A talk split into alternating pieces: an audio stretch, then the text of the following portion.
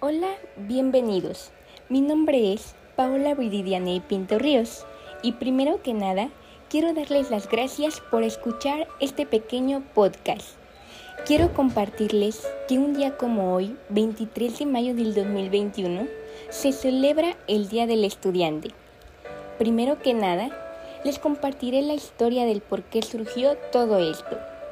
El 23 de mayo se celebra el Día del Estudiante en México, en recuerdo al movimiento estudiantil de 1929, el cual la Universidad Nacional de México había pasado desde su fundación en septiembre de 1910 por toda clase de peripecias a causa de la inestabilidad política y de la penuria económica del país.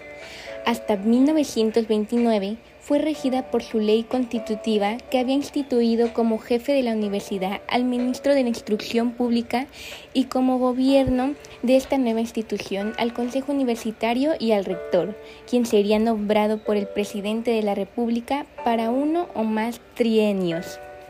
El origen del movimiento estudiantil se gestó tiempo antes cuando los alumnos comenzaron a organizarse dentro de una federación, la cual organizó congresos con regularidad.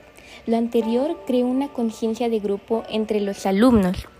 Las autoridades universitarias decidieron hacer dos cambios, aumentar un año a la educación preparatoria y cambiar los exámenes profesionales en la Facultad de Derecho, lo cual provocó que los alumnos de dicha facultad se inconformaran e intentaron negociar con las autoridades quienes se negaron a ello. Posteriormente colocaron la bandera rojinegra en la facultad. El día 23 de mayo hubo una gresca en la escuela de derecho entre estudiantes y bomberos, resultando heridos de ambas partes, lo que no impidió que el movimiento se ampliara con la adición de otros palanteles. Una asamblea efectuada en la casa del estudiante decidió que la huelga continuara indefinidamente. Por la tarde, la policía se presentó en la escuela de medicina, en donde los estudiantes protestaban por la agresión de mediodía. El director de la facultad, doctor Fernando Caranza, rechazó a la policía. La intervención del doctor José Manuel Puig Casaurán, jefe del Departamento del Distrito Federal, evitó derramamiento de sangre. Ofrece a los estudiantes intervenir ante el presidente.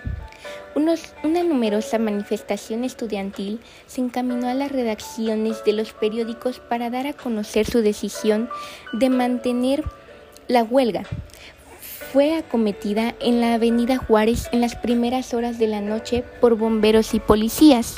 Numerosos lesionados fueron el saldo de esta acción. Un día después, el presidente Emilio Portés Gil ordenó la retirada de la policía de las inmediaciones de la universidad, ofreció dialogar con los estudiantes y ordenó liberar a los detenidos. El 25 de mayo, Manuel Puig Casaurán, jefe del Departamento del Distrito Federal, envió un memorándum al presidente Emilio Portel Gils aconsejando la concepción de la autonomía universitaria. En ese día, en los diarios de la época se publicó. A las doce y media horas se retiraron las tropas. A las 17 tenía lugar en la Facultad de Derecho un mitin se homenajeó a los heridos del 23 y se exigió que el 23 de mayo fuera declarado Día del Estudiante y que en la Plaza de Santo Domingo fuera colocada una placa con el texto Plaza 23 de Mayo. El doctor Puig Casaurán se declaró a favor y placas fueron colocadas. Unos días más tarde, los estudiantes se reorganizaron y el 27 de mayo, en una marcha que congresó a más de 15.000 alumnos le hicieron saber al presidente Portes Hills sus demandas, donde se mencionó la autonomía universitaria como un anhelo estudiantil. El 29 de mayo, el presidente Portes Hills concedió la autonomía universitaria y les prometió que en los próximos días se aprobaría una ley al respecto, la cual sucedió en junio de ese año. Finalmente, el 10 de julio de 1929 fue, promulgada dicha ley orgánica, con la que nació la Universidad Nacional de México, autónoma, que años más tarde se conocería como la UNAM. Y por último, me gustaría decirles mucho lo que para mí significa ser estudiante. Bueno, para mí, ser estudiante es maravilloso. Es un mundo lleno de mucho aprendizaje. Gracias a ello, podemos impulsarnos, encontrar a personas tan increíbles que te acompañarán en ese vuelo. Son sonrisas, libretas, lápices, libros que pueden ayudarnos a seguir adelante, porque al final ser estudiante es eso, es querer seguir adelante y luchar por nuestros sueños.